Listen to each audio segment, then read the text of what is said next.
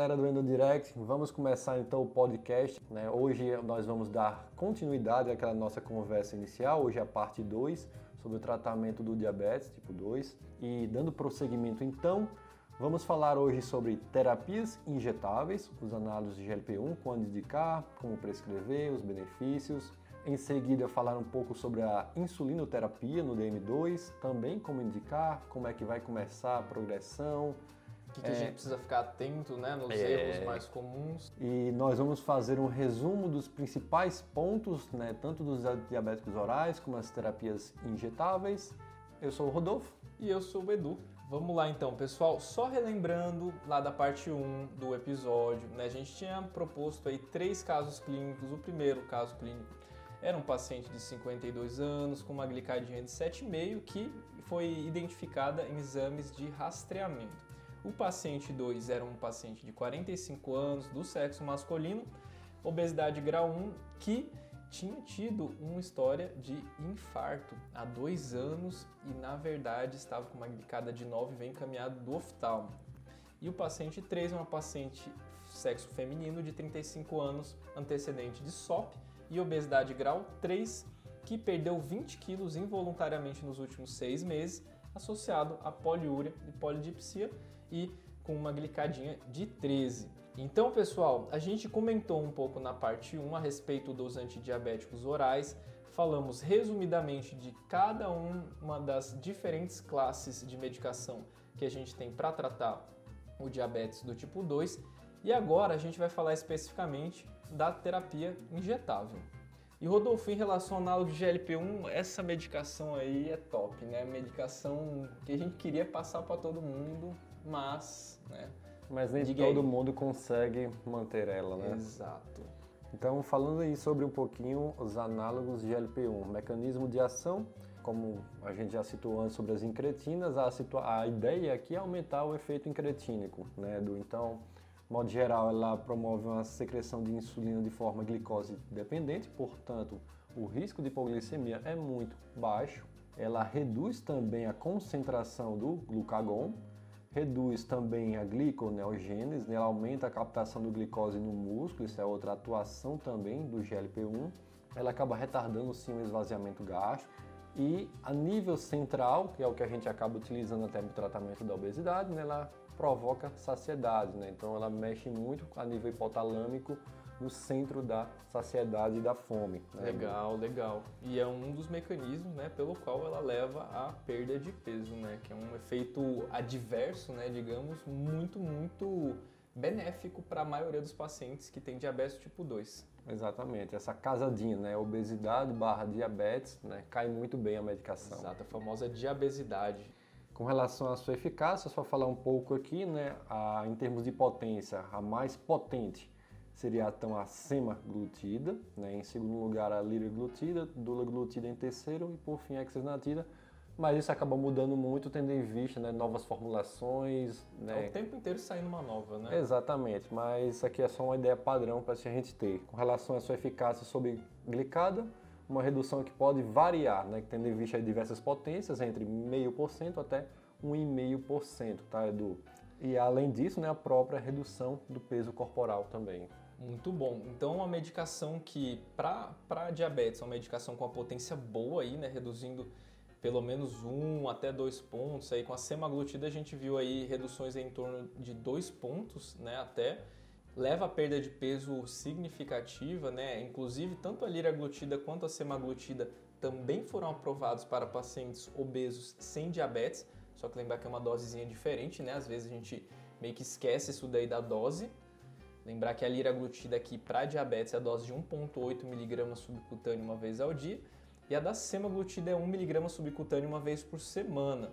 Na obesidade, a liraglutida é 3 mg subcutâneo uma vez ao dia e a semaglutida é 2,4 mg subcutâneo por semana, que a gente nem tem aqui, né, Rodolfo? Ainda Exatamente. não chegou. Então, só para lembrar aí, pessoal, sobre a liraglutida, como o Edu falou, a dose máxima é 1,8, o nome comercial é a Victosa, e a dose máxima para obesidade 3 mg, que aí é o Saxenda, né, Edu? Boa, Rodolfo.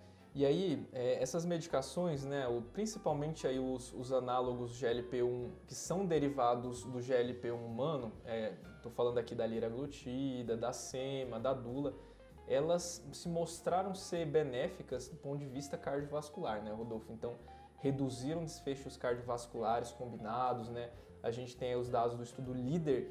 Foi um estudo, cara, um estudo muito bem feito, um estudo robusto, que a Lira mostrou redução de desfecho cardiovascular, mortalidade cardiovascular e mortalidade geral. Cara. Exatamente, né? Então, uma coisa surreal para uma medicação antidiabética. O Three Point Mace aí no estudo líder, né, 13% de redução, morte cardiovascular redução de menos 22%, morte total menos 15%. Legal. Acima também os dados do estudo SUSTEM também, né, que mostraram redução de MACE, né, de desfecho cardiovascular combinado, mas infelizmente não mostrou redução de mortalidade.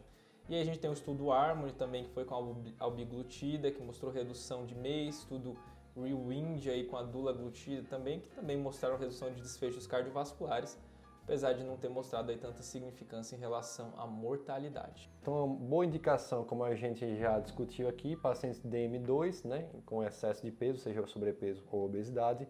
Lembrando também aqui, Edu, pacientes de diabetes tipo 2 com doença cardiovascular estabelecida, né? Tá Legal, né? Porque lembrar que todos esses estudos foram com popula uma população de alto risco cardiovascular, ou seja, ou já é doença cardiovascular estabelecida ou já, já era um paciente diabético com múltiplos fatores de risco cardiovascular.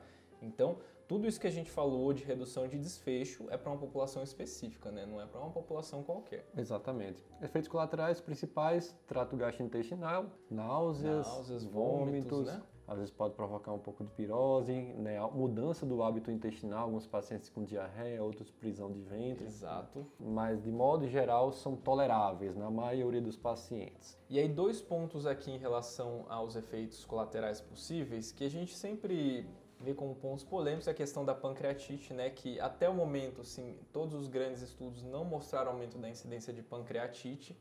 A grande questão é que o que, que acontece quando esses pacientes perdem peso, Rodolfo? Eles começam a ter aí microlitíase biliar, podem fazer litíase biliar e aumenta o risco de pancreatite biliar. Mas não é por conta da medicação, né? É porque está perdendo peso e a própria perda de peso em si é um é fator, de, de risco, risco para fazer litíase. Então aqui uma das coisas que a gente precisa ficar atento também, que é interessante, né? Ver o histórico de colelitíase, né? Esse paciente já tem um ultrassom prévio, Lembrar que perdas de peso rápida levam à, à formação de litíase biliar, então isso é uma coisa que a gente tem que ter cautela também.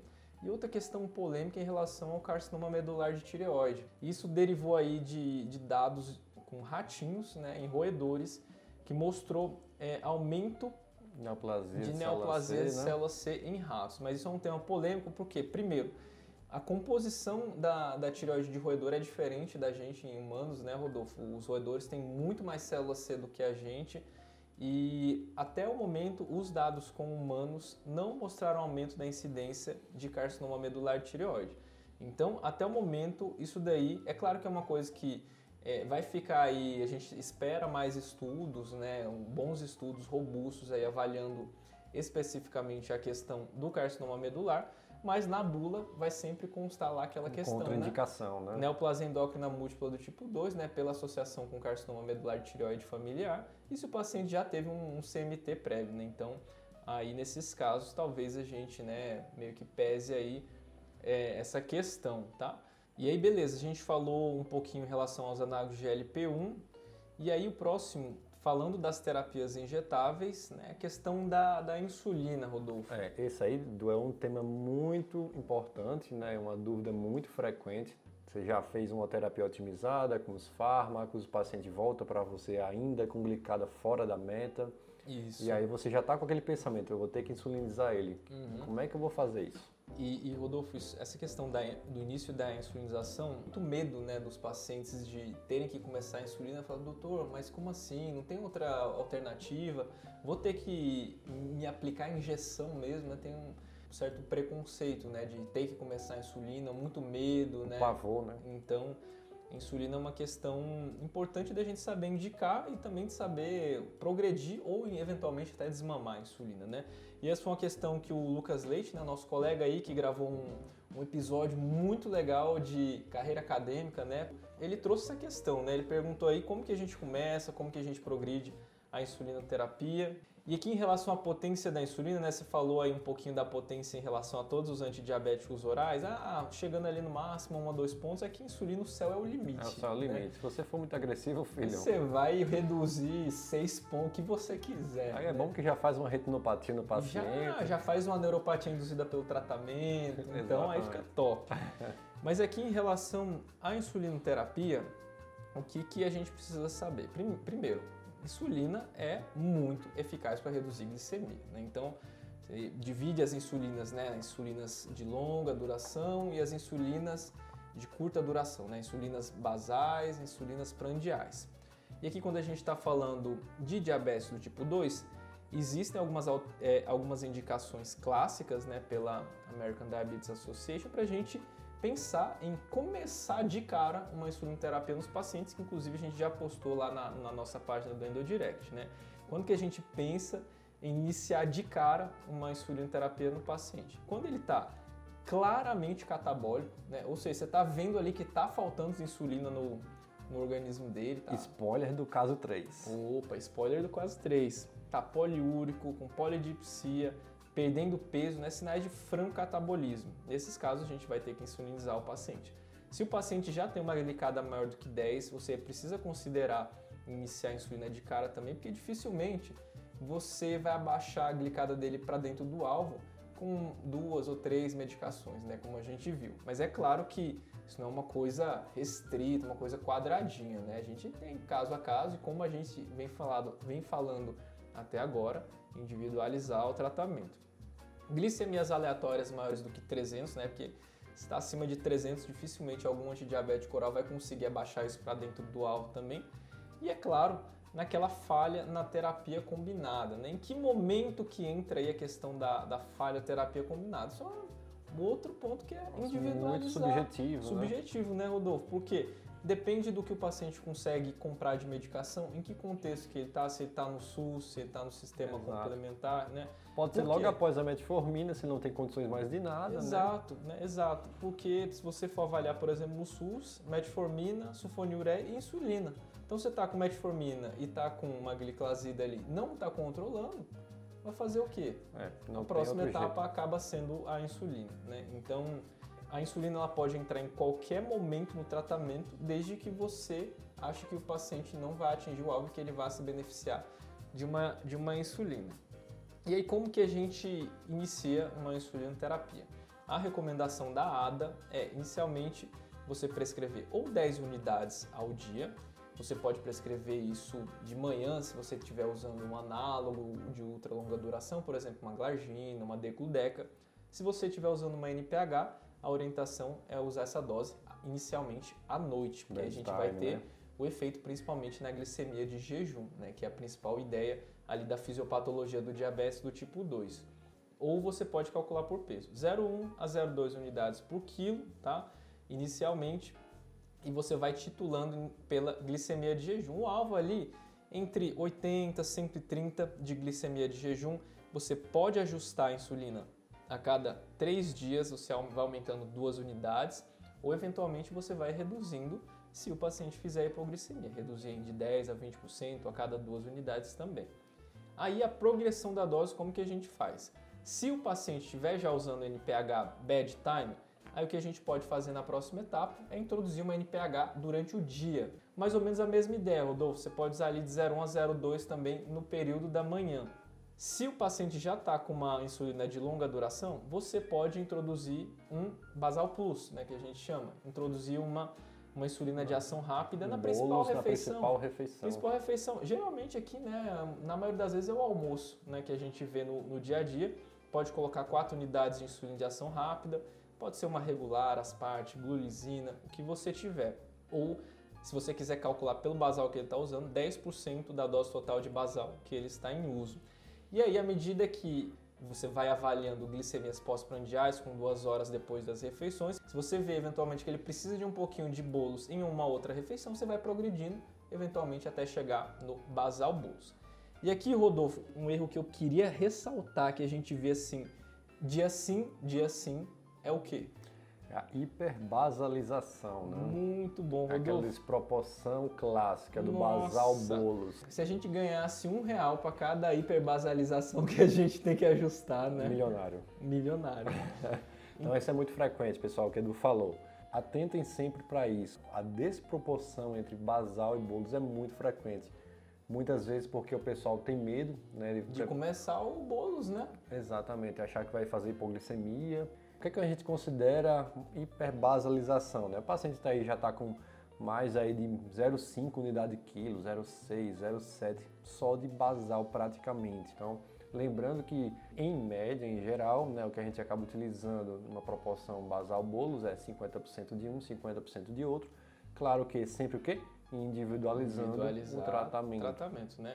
E por que, que isso é importante da hiperbasalização, Rodolfo? Porque não adianta a gente ficar insistindo em aumentar a- as insulinas de longa duração do paciente. Às vezes a gente pega aqueles pacientes com NPH 40, 40, 40, né? umas coisas assim, surreais. Paciente fazendo hipoglicemia em jejum, hipoglicemia de madrugada, fazendo hiperglicemia pós-prandial. Você vê uma, uma grande variabilidade glicêmica e o paciente está com a glicada de 10, 11 ali. Por quê? Porque está com hiperbasalização, desproporção basal-bolos.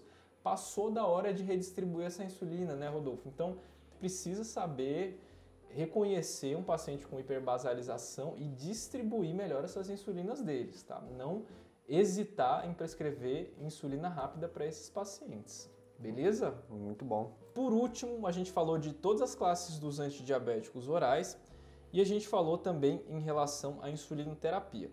E qual que é o racional da escolha e da progressão dos antidiabéticos no paciente com diabetes do tipo 2? Para você ouvinte que já cansou de ouvir aqui, desde o começo a gente está insistindo nessa tecla, como que a gente vai progredir, como que a gente vai escolher?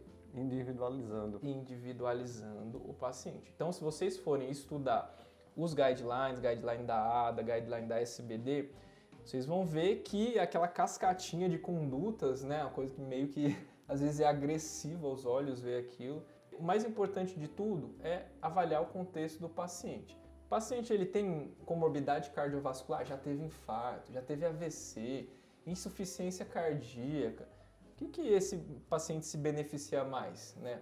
Análogo de GLP-1 ou inibidor de Ou inibidor SGLT2, né? Então, nesses contextos, né, paciente com doença renal crônica, já com doença renal do diabetes, insuficiência cardíaca, os inibidores do SGLT2 eles têm muito benefício em melhorar desfecho nesses pacientes. E além desses pacientes com alto risco cardiovascular, mesmo aqueles pacientes diabéticos muito obesos, né? Às vezes a gente ficar insistindo na insulina, a gente só vai fazer um ciclo vicioso nesses pacientes, né? Vai fazer hipoglicemia, vai ganhar mais peso e não vai ter o controle do diabetes. Então aqui perder peso é um fator fundamental para a gente melhorar o tratamento. E aí cai como uma luva os análogos de GLP-1, tá?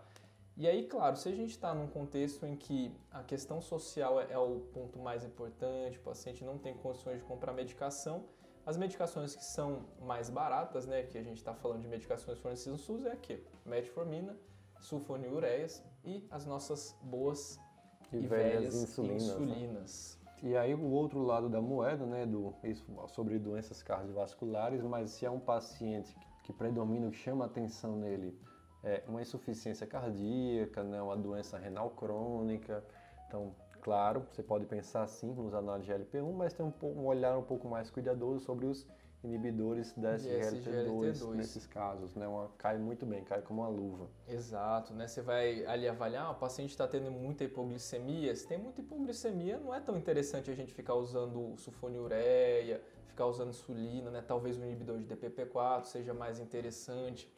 Então, uma, uma outra coisa que a gente precisa ressaltar aqui é em relação a como que o paciente chegou para a gente. Por isso que a gente colocou os três casos para a gente ilustrar. Então, um ponto importante aqui, que você mencionou muito bem, Rodolfo, que é da inércia terapêutica, né? Então, primeiro caso ali, o paciente chegou ali, né, com uma glicadinha de 7,5, exames de rotina, 52 anos, só hipertenso, obeso grau 2, glicemia de jejum de 140. Dieta e atividade física e volta seis meses. Não vai rolar. Não vai, né? Então aqui, como já reforçam as diretrizes, né? A medicação inicial de escolha para a maioria dos pacientes diabéticos do tipo 2 é a metformina, né? A gente orienta, é claro, dieta e atividade física é uma coisa complementar e fundamental também, né? Mas a gente não vai fazer só isso, a gente vai também orientar o paciente a iniciar uma metformina. Nesse caso, a gente podia iniciar aí, quanto que você iniciaria, Rodolfo? Ah, eu acho que pelo menos um grama e meio, né, de metformina. Pelo menos, né? Poderia começar com dois gramas já, né? Aham. Então, tranquilo, primeiro caso. O segundo caso, que é um paciente de 55 anos com uma glicada de 9, obeso grau 1 e que já é infartado e vem encaminhado por alterações do fundo de olho, ou seja, ele já tinha uma retinopatia diabética, já tinha complicação micro e macrovascular. Então, nesse caso, é claro que a gente vai começar uma, uma metformina para ele, mas uma outra coisa que eu queria ressaltar nesse caso especificamente é quando o paciente chega com uma glicada maior do que 1,5 a 2 pontos acima do alvo de glicada, dificilmente a gente vai conseguir colocar ele no alvo com terapia única, né? com terapia sem, ter, sem é. fazer a terapia combinada. Por isso que uma das sugestões, inclusive, da ADA é glicada maior do que 1,5 a 2 pontos acima do alvo, começar já de, um, de cara, né? terapia, terapia dupla, combinada. né? Terapia tripla, Exato. às vezes. Nesse caso aqui, o que, que chama a atenção desse, de comorbidade desse paciente que está gritando aqui pedindo medicação? Né, esse histórico cardiovascular do paciente, né? Esse histórico cardiovascular. Aqui a gente teria duas opções para ele, né, que benefício em desfecho cardiovascular, que seria o análogo de GLP-1 ou o inibidor de SGLT2. Se quiser introduzir os três também, né, não, não estaria errado, porque teria o benefício da perda de peso do análogo, teria o benefício cardiovascular e renal da, do inibidor de SGLT2, enfim, é um paciente que, em resumo, precisa de uma terapia combinada e Exato. com ben- benefício em desfecho cardiovascular. E o último paciente, o paciente com uma glicada de 13, 35 anos, obeso grau 3, perdendo 20 quilos involuntariamente. Aí você chega lá na consulta, parabenizo pela perda de peso, né? Exato. Muito bom. Tá E aí, ó, parabéns, perdeu peso, volta em seis Volta meses. em seis meses, né? um pequeno detalhe, você olha ali a glicadinha do paciente, né? E vê você que- vai ali na rua, peraí, peraí, vem cá, vem cá. volta, volta, volta. Então, glicada de 13 no paciente francamente em catabolismo, né? O paciente ele tá Pedindo insulina. pedindo insulina, né? Então aqui a conduta inicial necessariamente precisa ter insulina no meio da, da terapia combinada, né? Aqui, é claro, ela é uma paciente obesa grau 3, tem um antecedente de ovários policísticos que já deve refletir algum grau de resistência insulínica prévio. Então ela também se beneficiaria inicialmente de uma metformina também, mas aqui precisa de insulina, né? É, não tem pra onde correr. não tem para onde correr, é insulina, você pode começar o metformina também, dependendo do caso, aí se você quiser é, usar também, depois né, de dar uma compensadinha nela, fazer um análogo de LP1 também é válido. Muito bom, então a gente discutiu um pouquinho de cada um dos três casos e agora, Rodolfo, um resumão aí, em três minutos, vamos resumir toda a terapia farmacológica do diabetes tipo 2. Primeiro ponto aqui, traçar os objetivos do paciente. Meta de glicada, lembrar o famoso MEV em primeiro lugar, né, evitar a inércia terapêutica, rastrear as complicações micro e macrovasculares oriundas do diabetes. Saber que tipo de paciente você está lidando, ou seja, individualizar o tratamento, né, isso é uma ferramenta muito importante. Metformina, bom demais para ser usada, então em várias situações, primeira medicação de modo geral, né, bem tranquila, só se atentar aqui à realmente função renal do paciente, como a gente Legal. comentou, né, e as principais contraindicações, eh, acidose lática, sepse, por aí vai. Depois dela, nós podemos conversar sobre os inibidores de SGLT2, de melhora do desfecho da função renal, melhora o controle do diabetes, previne já, como o Edu bem citou hoje, né, já pode ser utilizado futuramente no tratamento da insuficiência cardíaca, Com vários- fração de injeção preservada, preservada, né? vale lembrar, muito bom, Edu. Múltiplos benefícios dos inibidores de SGLT2. Aproveitando o mesmo gancho, já vou citar também os análogos de LP1, colocar eles mais ou menos no mesmo patamar, naquele benefício daquele paciente com doença cardiovascular. Um bom, uma boa pedida para quem, primeiro, consegue pagar o uso, né, porque é uma medicação Cara, um né? pouco mais cara, mas que ajuda sobretudo no controle glicêmico, dá menos hipoglicemias, ajuda na perda de peso. Então, resumindo, paciente com diabetes tipo 2, né, sobrepeso barra obesidade, tá bom? Sulfonilureas, aí vamos voltar mais para o SUSão, Edu. O SUSão, sulfonilureas. Suzão, custo baixo, é o bebê, né? O famoso bebê. É aquela medicação com secretagogo, então ela vai atuar sobretudo aí no pós-prandial, né? reduz a glicemia de jejum e uma glicada de forma razoável, 1 a 2%. Tem que ter cuidado nos pacientes com função renal prejudicada, lembrar que pode ganhar peso, que pode provocar hipoglicemias. Próxima medicação, as glinidas, né, aquela medicação caviar, como você citou. Glinida e a carbose, né? Coloca no mesmo pacote. No mesmo bolo. É aquela medicação que você pouco vai, vai usar, só vai ouvir falar raramente. Mas as glinidas, né, uma, também um secretagogo, que ajuda sobretudo na, na glicemia pós-prandial. Ponto final sobre ela. E a carbose também ajuda na glicemia pós-prandial, mas atenção aqui no paciente com síndrome de dumping. Pode ser uma boa, Aí pode ser uma boa pedida. uma boa opção, sim, aí sim. As glitazonas, como a gente citou, né, mais ou menos atua como um sensibilizador parecido com a metformina. Atenção especial aqui aos seus efeitos colaterais, ganho de peso, uma possível piora de massa óssea, edema de mácula, piora da insuficiência cardíaca, mas que pode ser utilizada também além do controle do diabetes por si só, nos casos de esteatohepatite. E os inibidores da DPP4, né, algo semelhante então com os GLP-1 no sentido de aumentar as incretinas. Uma boa pedida aqui, aquele diabetes no idoso, né, um paciente que tá, né, você tem medo de hipoglicemias, não ser tão agressivo assim, um paciente que tem um diabetes com a glicada mais baixa, por exemplo, um 6,5, 7, é outra opção também, né, se, já, se o paciente já está em uso, por exemplo, da metformina. E ah, lembrar que interessante aqui é que não causam hipoglicemias, né, Edu? Legal. Mas ressalva da saxagliptina, né, que parece que aumentou aí a chance de descompensação da insuficiência cardíaca. E as insulinas, Edu, o que, é que você tem para falar sobre elas? Insulina no DM2 é aquela coisa, né? Tem as indicações clássicas de início da insulinoterapia como terapia inicial que a gente comentou, glicemias acima de 300, sintomas de catabolismo, glicada maior do que 10, ou se o paciente já está com múltiplas medicações ali, está fora do alvo, a gente precisa considerar também. Lembrar como que começa, né?